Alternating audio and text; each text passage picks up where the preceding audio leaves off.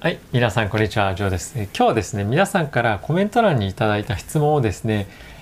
えー答えるという動画を配信したいと思います。で今回の動画は今試験的にやってるんですけども、えー、ともしかしたら1週間ぐらいで消してしまおうかどうしようかっていうのをちょっと考えています。えー動画の内容がですね実際に、まあ、チャンネルとして、えー需要があるのかどうかっていうところも、えー考えて今後は動画を残そうかどうかというところを、えー決めていこうかなと思います。ただですね、えこの質問の動画っていうのは継続してやっていきたいなと思っていますので、えーぜひですね皆さん継続的にまあ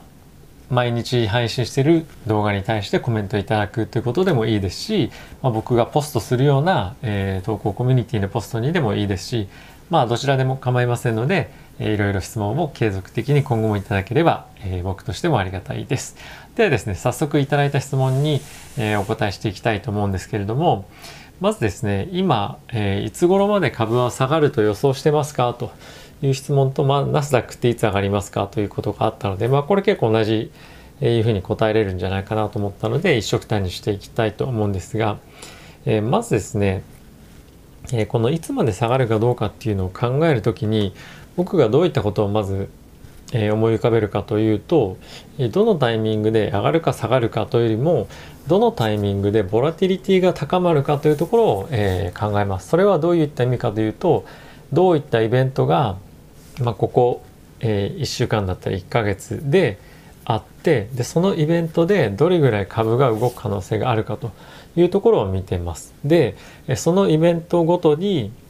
えー上に行くか下に行くかはあもちろんイベントの内容だったり結果にもよると思うんですけども、えーっとそのタイミングを、まあ、考えながら、え今後こういった可能性だったらこっちに行くんじゃないかとかこういったシナリオだったらこっちに行くんじゃないかみたいのを考えながら、えこの上がるか下がるかっていうのをまあ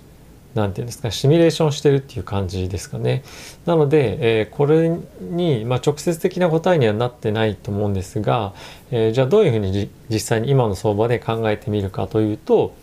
えー9月の30日に、えーアメリカの、まあ、大統領のディベート大統領候補のディベートがありますね。でそこがまず一つ結構大きな、えーまずボラティリティが高まるイベントかなと思います。でなぜかっていうとこのえディベートの結果によってまあ1回しかディベートがないわけじゃないんですけれどもこのディベートでまあ世論がですねバイデンさんの方がいいのかトランプ大統領の方がいいのかっていうのを、まあ、決めていくプロセスの非常に重要なステップになると思うので、まあ、どっちが勝つのかというところにも影響すると思いますしそれとですね先日僕の動画でも出したようにえー景気刺激策追加の景気刺激策がこの9月30日の大統領のディベートの前に何かしら議論が行われて、まあ、出てくるだくるだろうと予想されることもあって、まあ、この前後っていうのは非常にボラティリティが高まることが多いかなと。でただですね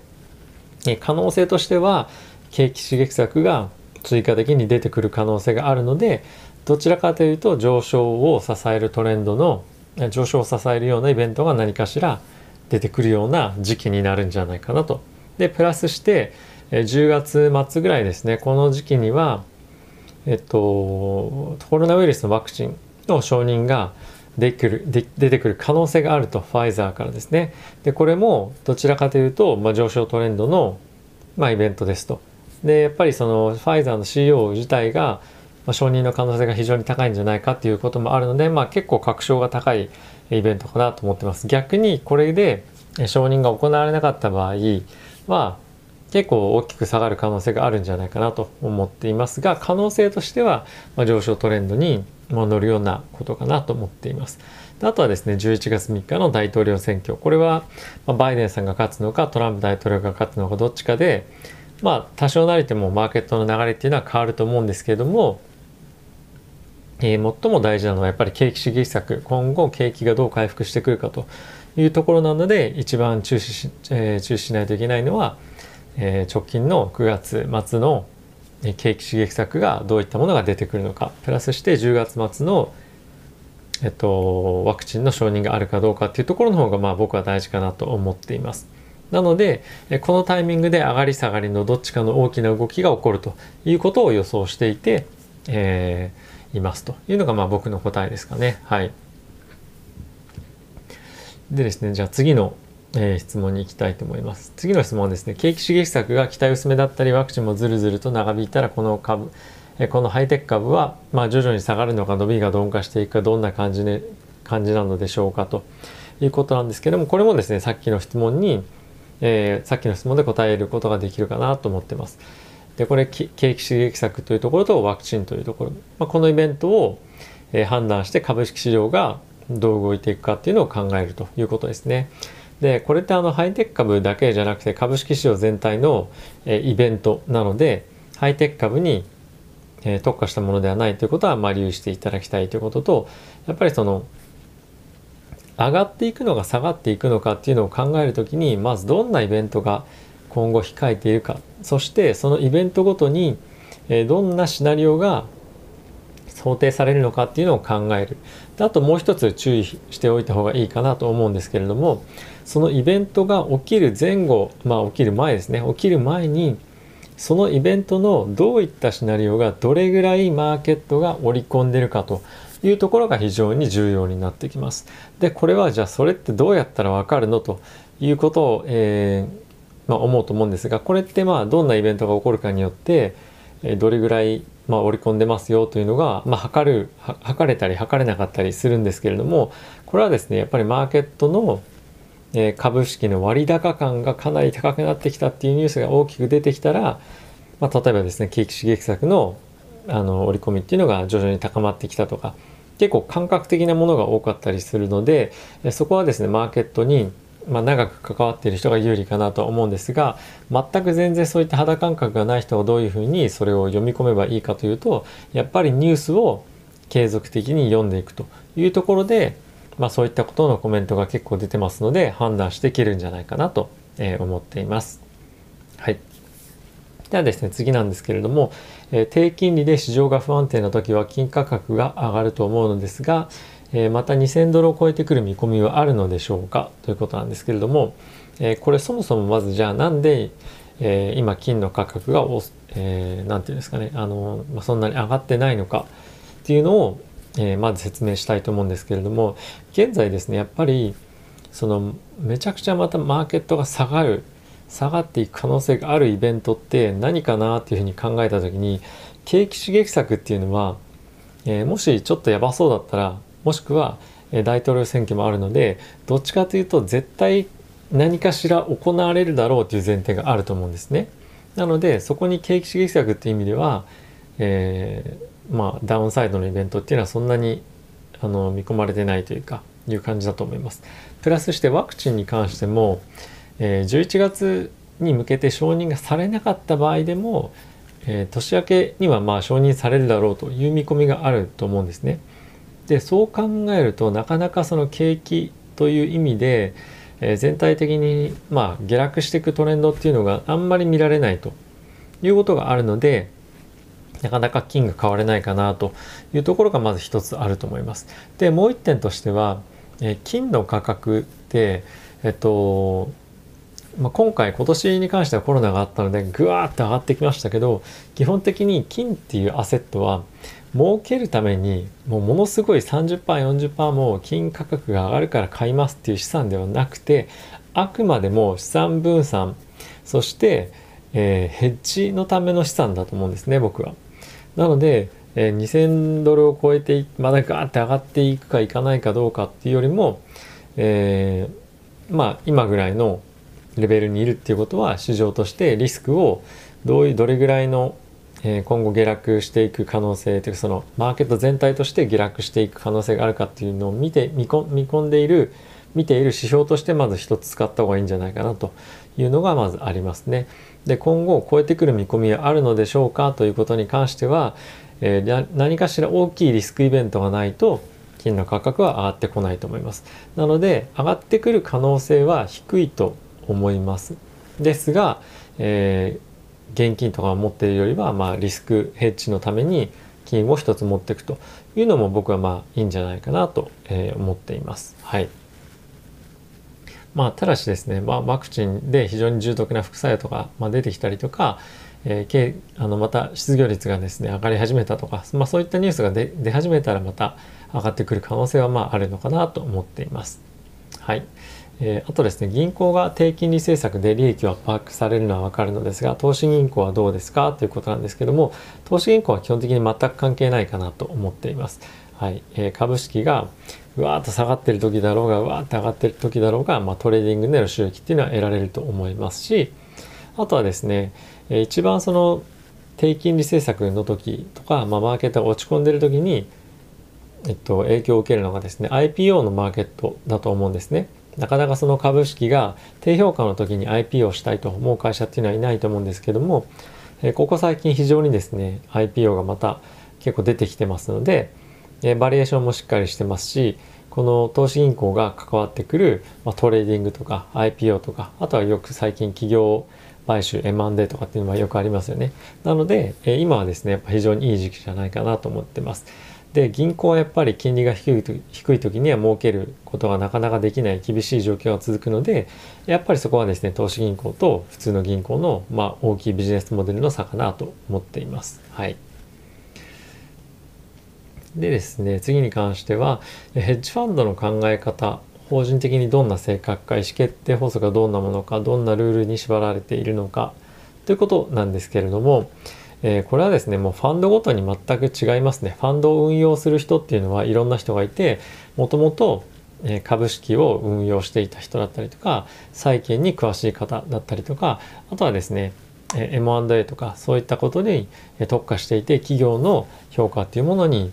えー、より緻密に計算していくのが得意な方とかでそれで今の市場とどれぐらい乖離してるかで、まあ、トレーディングするかとかっていうのがいろいろタイプがいるので一概には言えませんね。ただしえ基本的には、えー、どんなアセットにも投資できる儲けることができればどんなアセットにも投資してもいいよというのが、まあ、基本的なファンドヘッジファンドの考え方かなと思ってます。ただし、えっと、ファンドによってはまあ、こういった投資の手法もしくはこういったアセットに特化して投資するというような、えヘッジファンドもまあそこそこいるのでまあ本当にファンドによって全く違うのかなと思ってます。はい、でまあその投資信託とかと全く違うのはヘッジファンドっていうのは比較的多くは、え個人ですとか、えもしくはかなり有名なもともとヘッジファンドの人が、えお金を集めるということが多くて、え金融機関が集めるっていうよりも、まあ、個人の名前とかに紐づいてお金を集めてることが多いっていうのがありますね。で AI は何をヘッジファンドの AI は何を重視するかっていうのもこれはやっぱりそのアルゴリズムを使った、えー、作ってる人にもよるので、まあ、一概には言えないんですけども基本的に、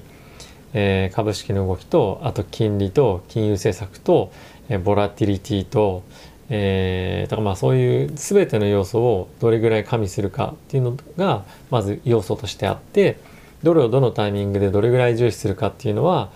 えー、人間の手で結構いじってたりとかすることが多いかなと、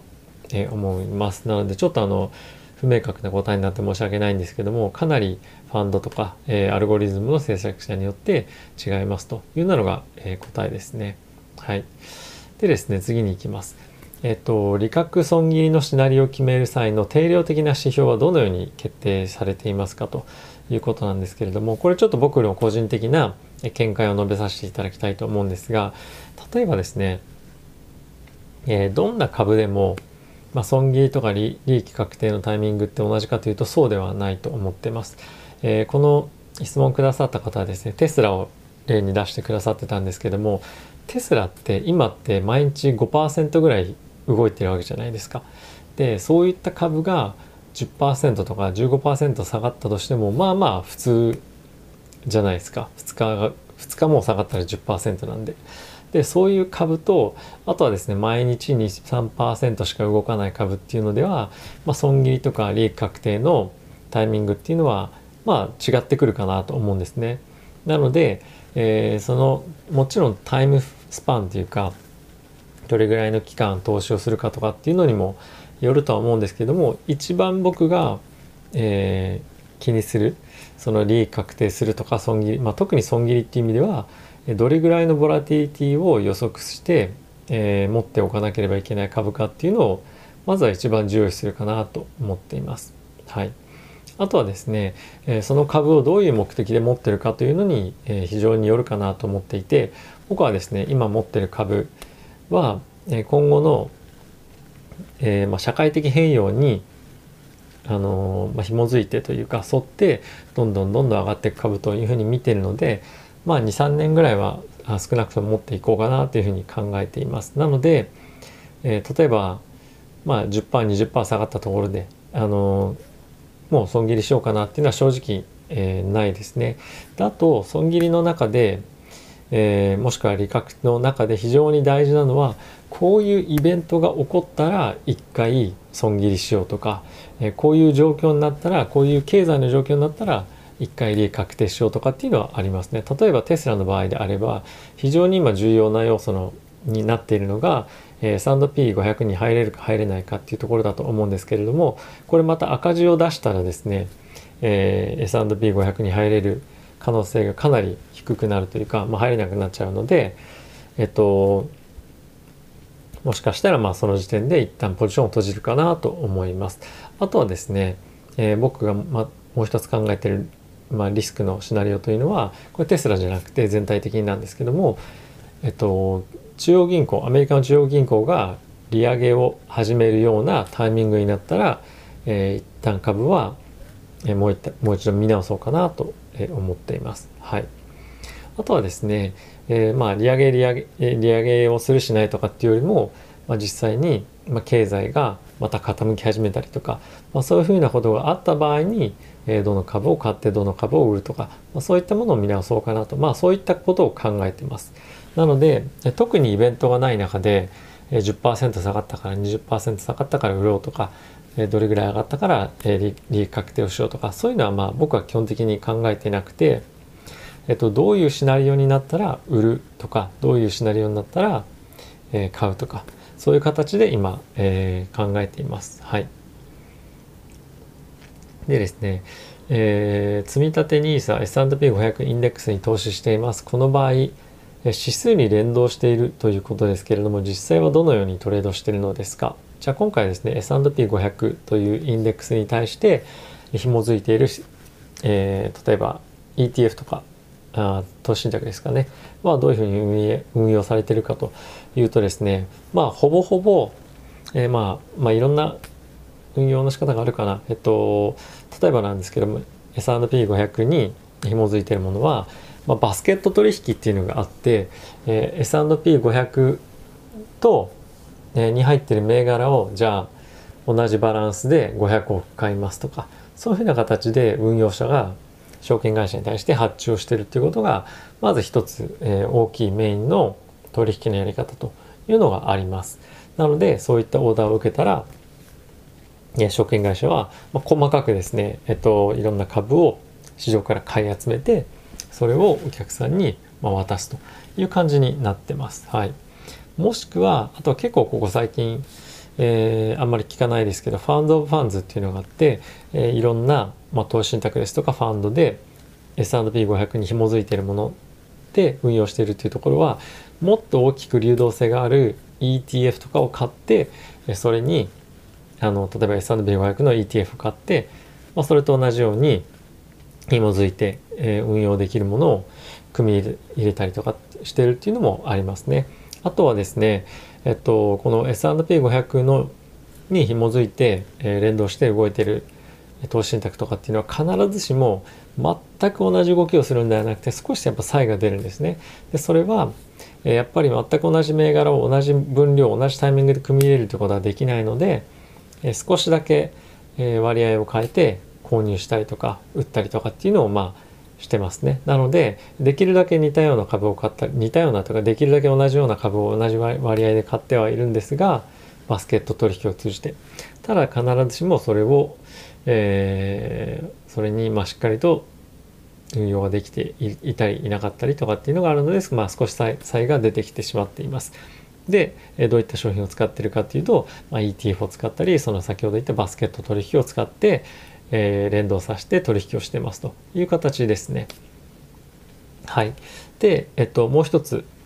えっと、SQ について何かご意見があればご教示いただけますかということだったんですけども、えー、結構いろんな方がですねメジャー SQ に対してどういう見方を持ってますかという質問を以前もいただいたことがあるんですけれども、えー、SQ を見る方っていうのは非常に短期的な売買をしている方なんじゃないかなと思っています。で、えー、僕はもう長期でしかトレードをしないと決めてるトレードというかまあ投資をしないと決めてる人間なので S q とかは全く見ないですね。S q 見る人って、まあ、ほぼプロの投資家だと思うんですけど通常は。でそれで、えー、アービトラージュとかをやる方が多いんじゃないかなと思うんですけども、えっと、短期的にトレードではなくて長期的に見てる人であれば S q についてはもう全く気にする必要がありません、え、無視していいと思いますし僕がいたヘッジファンドのチームも S q の話を一度もしたことがないですね。で基本的にこの S q のイベントって先ほども言った通りそのアービトラージュっていうもので取引してる人も、まあ、人も見ると思うんですけども、まあ、僕のイメージですよあの証券会社の人って毎日やっぱりネタが欲しいので、まあ、そのネタのうちの一つとして S q っていうのを話してるぐらいじゃないかなと思っていて、まあ、そんなに、え株式の投資を、まあ、特にファンデメンタルでする人たちにとって、えー、大事じゃないイベントかなと思うので僕は正直あの全く考えてないというかはいあの気を配ってないですね。はい。あのこんな答えになりますが大丈夫でしょうか。はい、えー、今日いただいた質問はですねこれぐらいなので、えー、終わりにしようと思うんですけども皆さんもですね今日のあのまあ、形式でいろいろ質問に答えていきたいと思いますので、えー、こんな質問がありますということであれば、えー、どの動画でもいいので、えー、コメントしていただければ、え質問していただければお答えしていきたいと思いますので、えー、ぜひよろしくお願いします。ではまた次回の動画でお会いしましょう。さよなら。